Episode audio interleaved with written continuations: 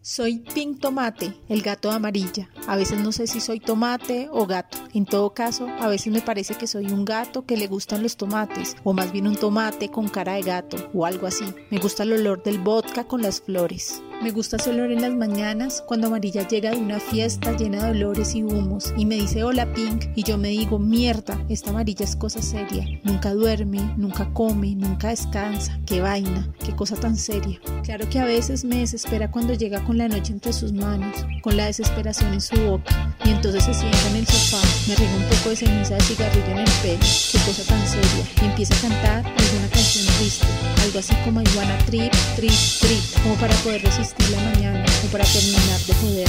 Trip, Trip, Trip.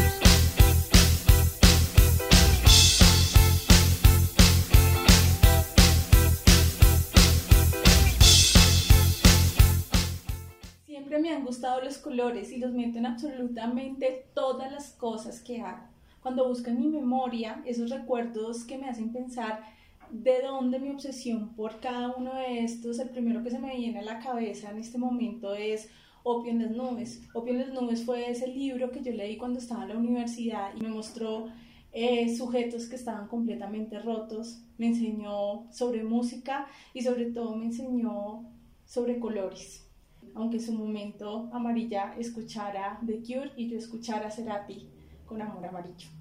Por eso hoy he decidido hablar de colores y en especial del color amarillo, porque aunque por estos días todo es una mierda, para mí el amor siempre será amarillo.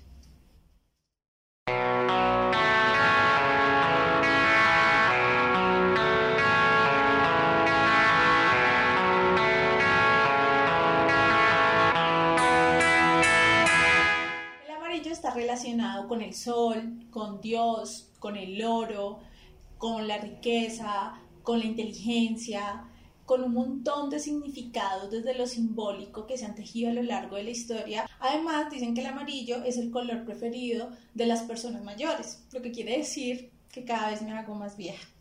Bueno, y no piensen que todo lo que voy a decir acá me lo estoy inventando. Voy a trabajar con un principal referente, es el libro de psicología del color de Eva Hiller.